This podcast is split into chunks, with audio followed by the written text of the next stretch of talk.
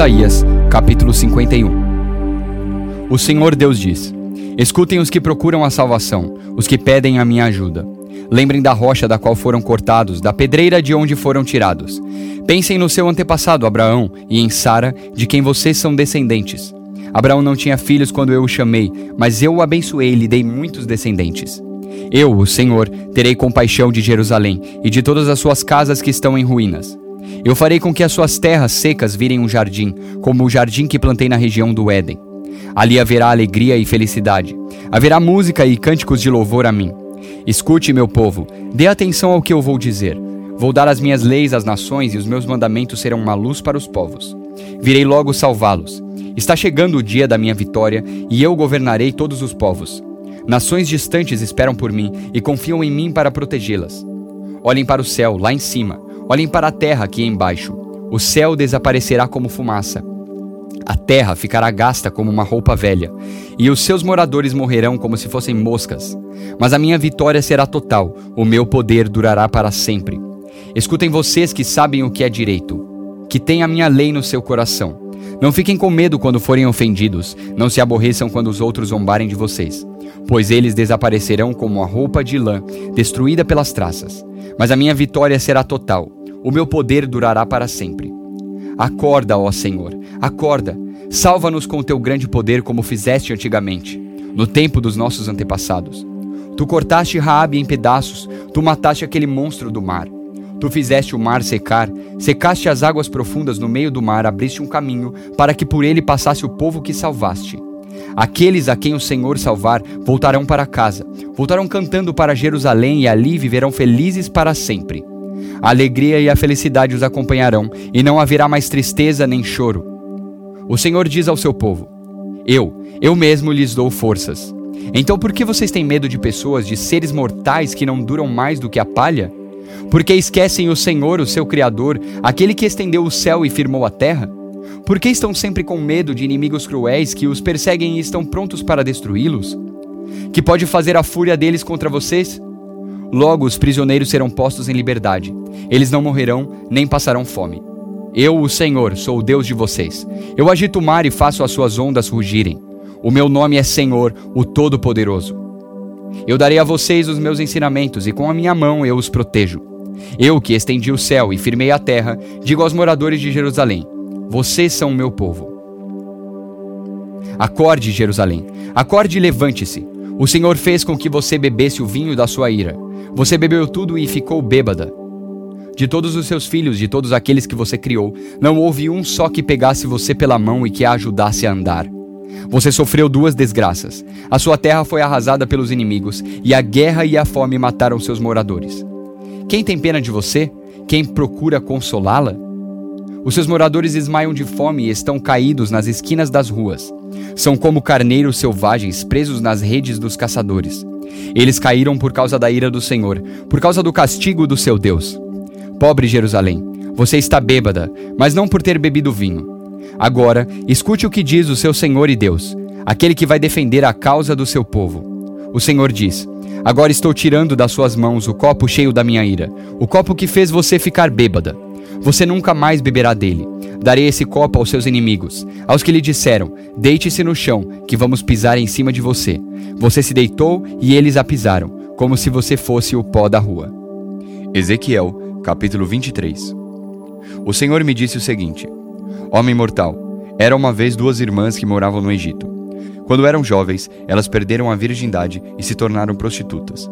A mais velha se chamava Oolá, que representa Samaria, e a mais nova, Oolibá, que representa Jerusalém. Eu casei com as duas e elas me deram filhos. Embora fosse minha, Oolá continuou a ser prostituta e estava louca pelos seus amantes da Síria. Eles eram soldados de uniformes vermelhos, nobres e oficiais graduados, todos eles jovens atraentes, oficiais da cavalaria.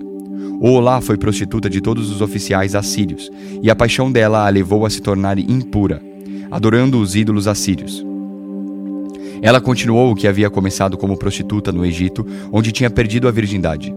Desde os seus tempos de mocinha, os homens dormiam com ela e a tratavam como prostituta. Por isso eu a entreguei aos seus amantes assírios, a quem ela tanto desejava.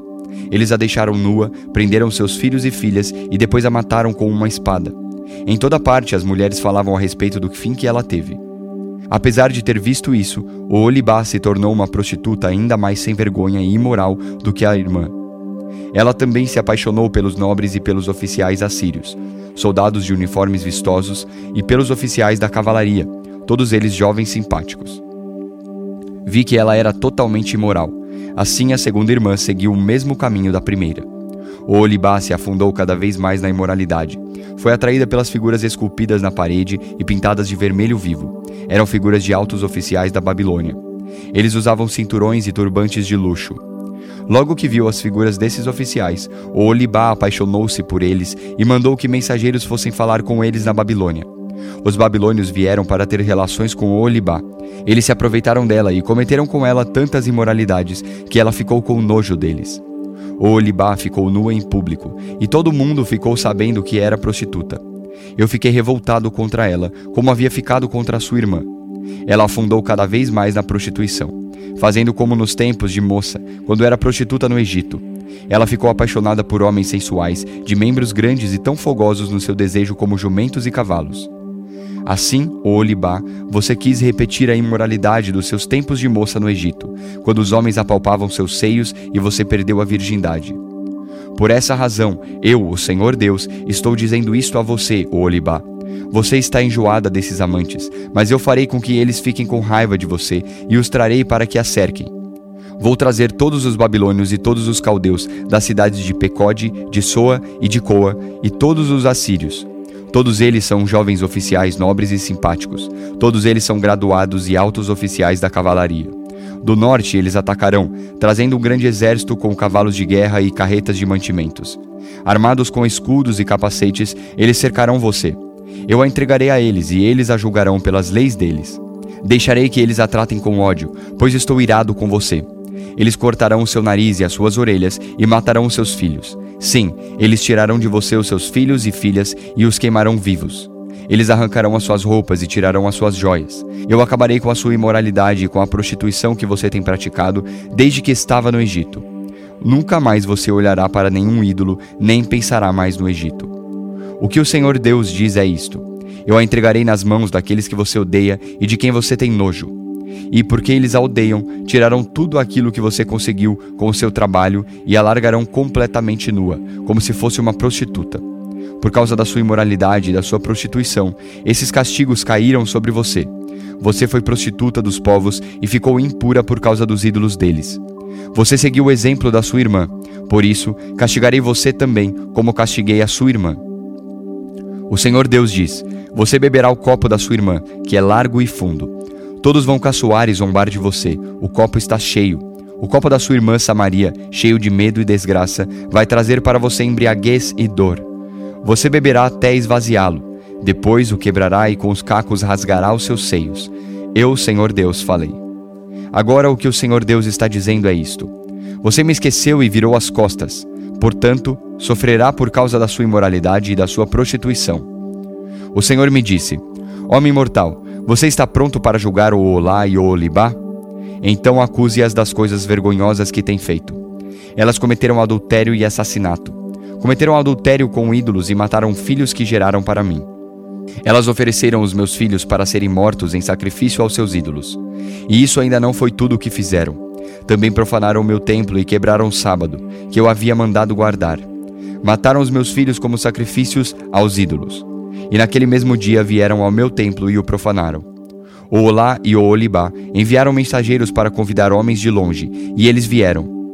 Elas tomaram banho, pintaram os olhos e se enfeitaram com joias. Sentaram-se numa bela cama, com uma mesa bem posta diante delas. E sobre a mesa puseram o incenso e o azeite que eu lhes tinha dado. Então ouviu-se o barulho de uma multidão alegre, e entrou um grupo de homens no deserto. Colocaram pulseiras nos braços das mulheres e lindas coroas nas cabeças. E eu disse a mim mesmo que eles estavam usando como prostituta uma mulher gasta pelo adultério. Muitas vezes eles voltaram a estar com essas prostitutas. Tornaram a se encontrar com o Olá e o Olibá, essas mulheres imorais. Os homens direitos vão condená-las por adultério e assassinato, porque elas adulteram e as suas mãos derramam sangue. O que o Senhor Deus diz é isto: Traga uma multidão para pôr medo nelas e roubar o que elas têm que a multidão jogue pedras nessas duas mulheres e as ataque com espadas. mate os seus filhos e ponha fogo nas suas casas. Acabarei com a imoralidade que há no país inteiro, como um aviso para que nenhuma mulher cometa adultério como essas duas cometeram. Quanto a vocês, as duas irmãs, eu as castigarei pela sua imoralidade e pelo seu pecado de adorar ídolos. Então vocês saberão que eu sou o Senhor Deus. Filipenses, capítulo 3. Para terminar, meus irmãos, estejam alegres por estarem unidos com o Senhor. Não me aborreço de escrever repetindo o que já escrevi, pois isso contribuirá para a segurança de vocês. Cuidado com os que fazem coisas más, esses cachorros que insistem em cortar o corpo. Porque os que receberam a verdadeira circuncisão fomos nós e não eles. Nós adoramos a Deus por meio do seu Espírito e nos alegramos na vida que temos em união com Cristo Jesus, em vez de pormos a nossa confiança em cerimônias religiosas como a circuncisão. É verdade que eu também poderia pôr a minha confiança nessas coisas. Se alguém pensa que pode confiar nelas, eu tenho ainda mais motivos para pensar assim.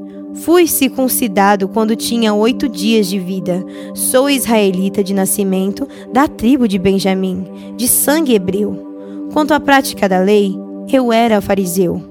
E era tão fanático que perseguia a igreja. Quanto ao cumprimento da vontade de Deus, por meio da obediência à lei, ninguém podia me acusar de nada.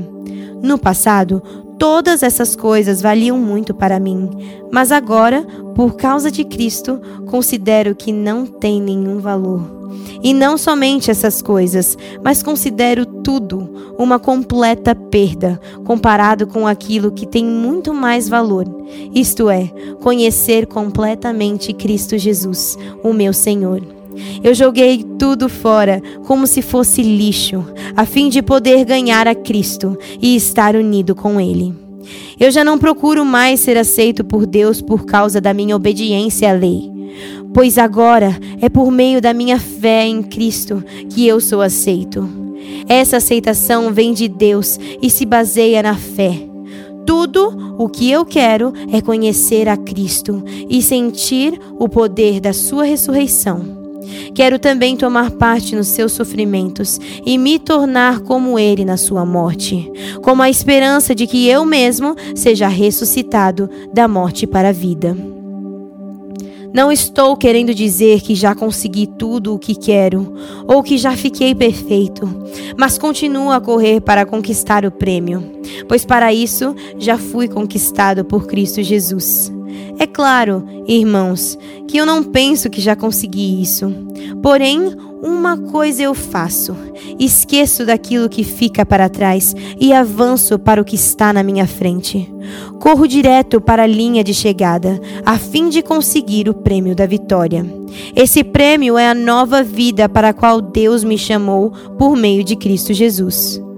Todos nós que somos espiritualmente maduros devemos ter essa maneira de pensar.